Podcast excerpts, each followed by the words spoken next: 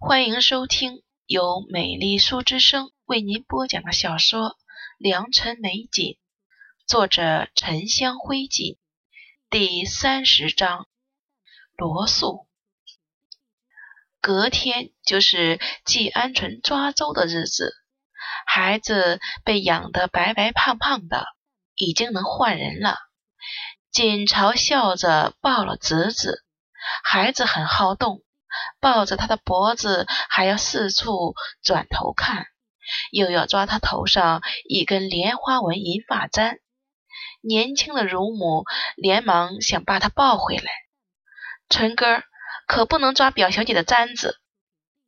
刘氏怕惹得锦朝不痛快，连忙笑道：“孩子是喜欢表姑呢。”锦朝被孩子扯痛了头发。可抱不住这猴子一样的孩子了，把孩子还给了乳母抱着，又把簪子取下来递给纯哥玩，笑着亲了亲他的脸蛋儿。纯哥喜欢就给纯哥玩，孩子抓着银簪子十分高兴，挥着手向刘氏说：“娘亲，给给。”季无事看着有趣，纯哥才这么大点儿，就知道借花献佛了。一时间，会客堂内的人都笑了。来参加孩子抓周礼的人很多，通州富庶人家，季家的姻亲，顾家也是派了管家带着礼物过来的，父亲却没有来。锦朝瞧了一眼管家拿出的一尊赤金弥勒佛，很快大炕前就陈设了大案，上面摆了印章、儒、释、道三教的经书、笔、墨、纸、砚，又加了算盘、钱币、账册等物件。纯哥被放在了大案前，他爬了一圈。好像有点不知所措，又看着乳母和刘氏，大家都觉得他好玩，他自己又哇哇的说话，也听不清在说什么。他好像看到了自己喜欢的东西，又蹭蹭往那个方向爬去，怀里的银簪子就掉出来。纯哥终于抓到了自己喜欢的东西。一把会响的算盘，他抱起来使劲摇，玩得十分开心。刘氏放松了些，也露出一丝笑容。女眷都恭喜季无事和刘氏。纯哥以后可是会算账经商，成就陶朱事业的。纯哥玩了一会儿算盘，却又丢了它往回爬。捡起刚才锦朝给他的簪子，怎么捡了表小姐的簪子？刘氏有些不安，看了看母亲，又看了看祖母，两人均没有什么异常。纯哥却怎么也不松手了，兴高采烈地伸着手要乳母抱他。顾锦朝也很诧异，孩子嘛。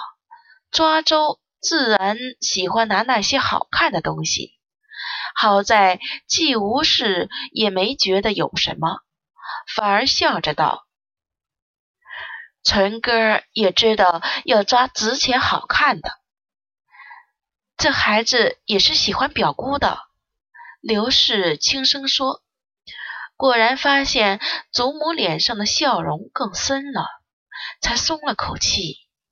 抓周完了，陈哥就被抱到了外院，女眷们都聚在一起诗画打马吊。不一会儿，却看到一个婆子走进来，在季无事旁边说了几句话。季无事点了点头，招手让锦朝过去。云姨娘先回来了，我们过去看看。这么快就回来了？从通州到太和县，那也是要走小半天的，更别提是回来了。估计是日夜兼程，先回来报个信。既然是先回来，就说这事多半是谈成了。锦朝心里闪过这些念头，就点了点头，跟着外祖母回了他的院子。云姨娘正等在西次间里，她看上去十分疲倦，眼下一片乌青，正端着豆彩茶杯喝一盅甜汤。外祖母免了她行礼，让锦朝来问话。云姨娘笑了笑：“我们去太和县，知县先出来迎接我们。”听了我们的来意，连忙请了罗宪珍过来。这罗宪珍家里有四子，我姐姐嫁给了罗宪珍小妾的儿子，子女名素，半年前及笄，长得水嫩清秀，性情温和，比起姐姐当年也是丝毫不差的。本来早定好了本县的一个秀才。不过，听说我们的来意之后，罗宪征亲自去秀才家退了亲，几个时辰就把事情办好了。侄女现在正在拾掇，傍晚应该能赶过来。锦朝点了点头，问他：“那秀才就爽快答应了？”云姨娘嘴角微翘，便是不想答应，又能如何？他可不敢得罪季家，不过他也没反对。他一个穷秀才，还要继续参加乡试。我们给了一千两银子，他什么话都没说。锦朝心里松了口气，人没出嫁就好办。等到他过来了，自己再看看。给罗宪征一笔钱。以后他女儿要是有能力说动父亲，给他父亲升个官什么的，这就全凭本事了。能搭上顾家，多少人求之不得。外祖母道：“走这一路你也辛苦了，先回去歇息。”云姨娘应诺退下了。外祖母又招过一个婆子。到库房拿两套英系连纹的金鬓花、嵌宝石类金丝金簪上好的蜀锦行绸，一根五十年人参给云姨娘送去，再让李妈妈收拾一间厢房出来。婆子退下去准备了。云姨娘办妥了这件事，以后的富贵还多的是。锦朝就握着季无事的手道。外祖母，你也都为我费心了。季无事看着他道：“你是我看着长大的，外祖母恨不得把最好的都给你，这怎么算费心？”锦朝握着这双温暖粗糙的手，一时间不知道该说什么，说什么都是没用的。等到傍晚，一辆轻尾马车静悄悄地驶进了内院。到了七东畔，从车上下来的却是太夫人身边的红人宋妈妈。随后，一个纤弱的、披着藕荷色斗篷的身影踩着轿凳下来了。随着下来的，还有一个穿着褐色短衣的丫头。梳着两个包头，面黄肌瘦的，却拎着一个与她身材不符的包裹。宋妈妈引着两人进了七东畔的暖阁，外祖母先去招待宾客了。锦朝在暖阁看着自己给外祖母带的几株洛阳红，宋妈妈挑帘子进来。表小姐，人带来了。身后跟着的两人鱼贯而入。锦朝嗯了一声，继续给洛阳红修剪枝丫，也没有看他们。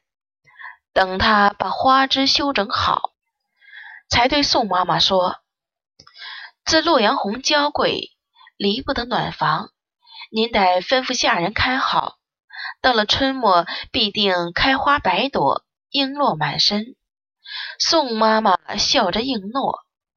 锦朝这才有青仆服侍着洗手擦干，坐到太师椅上看着这两人。站在前方的少女身若如柳，一张小脸莹白如玉，我见幽怜。青丝只梳了小髯，沾了云纹素银簪。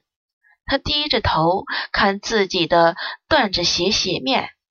身上穿着水蓝色袄裙，看得出来是新制的，有些不合身，更显得她瘦弱。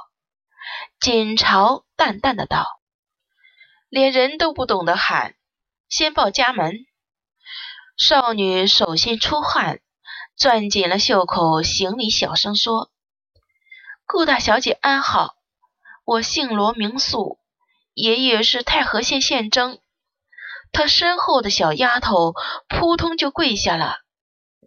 奴婢二丫今年十三岁，是太和县赵家沟人，昨天被宋嬷嬷买来给罗小姐当丫头的。这小丫头倒是大胆机灵，也不愧是宋妈妈选的人。锦朝点头道：“既然都成了罗小姐的丫头了，就换个名字好了。”以后叫晴衣吧。小丫头没有丝毫不情愿，清脆回答：“谢大小姐赐名。”锦朝又让青仆带着晴衣去把行李放下，给她洗个热水澡，穿件能保暖的棉袄，再过来伺候。锦朝觉得阵势已经差不多了，才笑着对罗素道。先坐下再说，你可别怕我。罗素毕竟是个才十五的小姑娘，刚进到季家就被季家的豪奢和成群的仆人威慑住。看到锦朝时，又觉得她气定神闲，果然不愧是大家小姐，十分气派，自己就忍不住害怕了。罗素道。小女也不是怕，只是觉得大小姐华贵逼人，心生敬畏。锦朝苦笑，别人把这句话当成夸奖，他可不会。请罗素坐下。锦朝让彩福上茶，又问他：“你可知跟我回顾家是要做什么的？”罗素点了头道。家父说是去伺候顾老爷的。白净的脸蛋上出现一丝红晕，声音又弱下去了。看来是讲清楚了的。锦朝继续问他：“你会伺候人吗？都学过些什么？”罗素答道：“我学过女工、钟馗，还跟着姨娘学过琵琶。”姨娘曾经是歌妓，来之前教了我怎么伺候别人。话说的磕磕巴巴，这个伺候和上一个显然是不同的。只要能把父亲留在他那儿，他会什么，锦朝都没意见。锦朝很满意此人。除了相貌的优点之外，他性情很温顺，虽然有些胆小懦弱，但是调教一番也能堪大用。只是不知道时间长了，见得多了，会不会生出别的心思？顾锦朝端起茶杯喝茶，这个罗素。肯定是要牢牢掌握在他手中的。